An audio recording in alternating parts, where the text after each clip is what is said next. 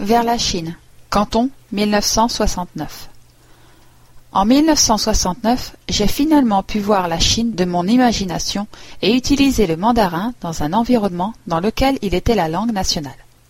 Je suis arrivé en Chine au départ de Hong Kong par le pont Lowu, près d'un petit village appelé Shenzhen. De la salle d'attente de la gare, je ne faisais qu'apercevoir les toits des maisons paysannes traditionnelles, derrière les posters affichant des slogans exhortant le peuple à de plus grands efforts révolutionnaires. Aujourd'hui, ce village tranquille est devenu une des plus grandes villes de Chine, une vaste extension anarchique de gratte-ciel moderne et de capitalisme prospère, leader de la haute technologie, de la mode et plus encore. En tant qu'étranger, je me suis automatiquement retrouvé dans le compartiment à siège moelleux du train vers Canton, Zhuangzhou aujourd'hui. Cela m'a donné droit à une tasse de thé aux fleurs qui était régulièrement complétée d'eau chaude par un employé alors que le train traversait la province de Guangdong du Sud, avec ses collines de terre rouge et ses rizières vertes, je m'efforçais d'écouter les perpétuels messages politiques diffusés dans les haut-parleurs du train. À Canton, je suis descendu à l'hôtel Dongfang, de style soviétique, adapté aux hommes d'affaires européens et nord-américains.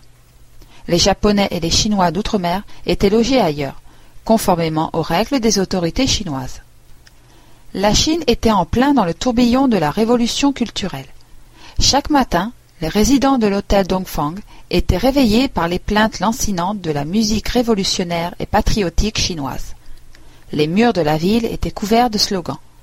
L'air de cette ville du Sud était lourd d'humidité chaude et de tension. Les militaires étaient visibles partout. Pour un étranger en visite pour peu de temps, Canton avait l'air agréable. Il y avait peu de circulation. La végétation semi-tropicale des nombreux parcs de Canton était verte et luxuriante. Le rythme de vie paraissait détendu, surtout en comparaison de la bousculade de Hong Kong. De plus, la cuisine légendaire de Canton était à la hauteur de sa réputation. Il y avait un choix d'excellents restaurants à des prix raisonnables. Cependant, il était impossible de ne pas remarquer la tension ambiante et le découragement chez de nombreuses personnes. En tant que diplomate étranger, on m'avait assigné un guide du service des voyages de la Chine, dont le travail était de garder un œil sur moi. Nous parlions en chinois et échangions des vues sur de nombreux sujets. Un jour, je lui ai demandé comment il supportait l'avalanche constante de slogans. Mon guide, un pur produit de la Chine de Mao, et de façon évidente approuvé par les contrôles de sécurité pour guider les diplomates étrangers, a répondu c'est comme le docteur Goebbels a dit pendant la Seconde Guerre mondiale. Si vous répétez un mensonge mille fois, il devient la vérité. Autant pour les stéréotypes. Loin d'accepter toute la propagande, cette personne était éduquée et avait ses propres opinions. J'étais stupéfait. En 1969 et 1970, j'étais présent à la foire commerciale internationale de Canton, en ma qualité de délégué commercial. J'étais là pour aider les hommes d'affaires canadiens dans leurs discussions avec les représentants des sociétés commerciales chinoises. Pendant la révolution culturelle, la discussion portait autant sur la politique que sur les affaires, à la grande frustration des visiteurs canadiens. J'essayais de comprendre ce qui se passait vraiment en Chine, mais c'était plutôt difficile.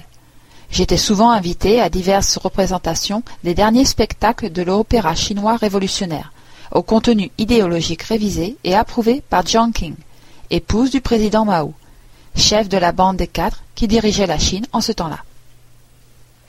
À la même époque, le Canada avait entamé des négociations avec la Chine pour établir des relations diplomatiques. Je me suis rendu compte que le Canada n'avait pas d'interprète présent et qu'il comptait sur le camp chinois pour l'interprétation.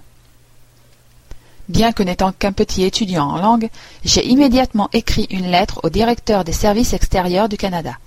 Je me plaignais du fait que ne pas utiliser notre propre interprète était dégradant pour l'image du Canada et décourageant pour ceux d'entre nous qui apprenions le chinois pour le gouvernement. Je demandais que mon collègue Martin Colacotte, qui avait étudié un an de plus que moi, soit nommé pour ces négociations. Martin fut vite en route pour Stockholm où les négociations se tenaient. En 1970, le Canada a établi des relations diplomatiques avec la République populaire de Chine. En octobre de cette année, j'ai accompagné la première délégation canadienne à Pékin pour une visite de dix jours destinée à trouver des bâtiments pour l'ambassade et régler d'autres formalités administratives. La vieille ville, avec ses murs gris et ses jardins cachés, avait l'air d'une grande ville interdite. Le palais impérial, également connu sous le nom de cité interdite, était majestueux par sa taille. Dans les labyrinthes de Huntung, ou passages qui l'entouraient, je me souvenais du célèbre roman de Lao Tzu, le pouce-pouce. Je m'imaginais les gens qui vivaient derrière ces murs en perpétuant tranquillement les traditions immémoriales de la culture chinoise, la peinture, la calligraphie, l'opéra de Pékin ou la poésie. Alors qu'au dehors, les autorités essayaient de discréditer cet héritage pour des raisons qui leur étaient propres. Chaque matin, pour le petit déjeuner, nous mangions du caviar en provenance de la rivière Ussuri. Nous mangions du canard Pékin et dînions dans un restaurant mongol qui datait du XVe siècle. À cette époque, il n'y avait pas de construction moderne et la ville était telle qu'elle avait été pendant des siècles. Il y avait peu de circulation, à part les vélos combattant un tenace vent d'automne venant des steppes d'Asie centrale. J'appréciais beaucoup mes visites en Chine, même s'il n'était pas facile d'approcher les gens de ce pays de façon personnelle. Je suis allé en Chine plusieurs fois dans les années 70 et au début des années 80, puis je n'y suis retourné qu'en 2002. En y retournant après une si longue absence, j'ai trouvé le taux de construction nouvelle et la transformation de la Chine simplement incroyable. Après tous mes efforts pour apprendre le chinois et grâce aux changements qui ont eu lieu aujourd'hui en Chine, je vais finalement avoir l'occasion d'utiliser le mandarin régulièrement et de bâtir des relations commerciales et personnelles avec des Chinois ordinaires. Cela est très gratifiant puisque le but de l'étude des langues est la communication avec les gens.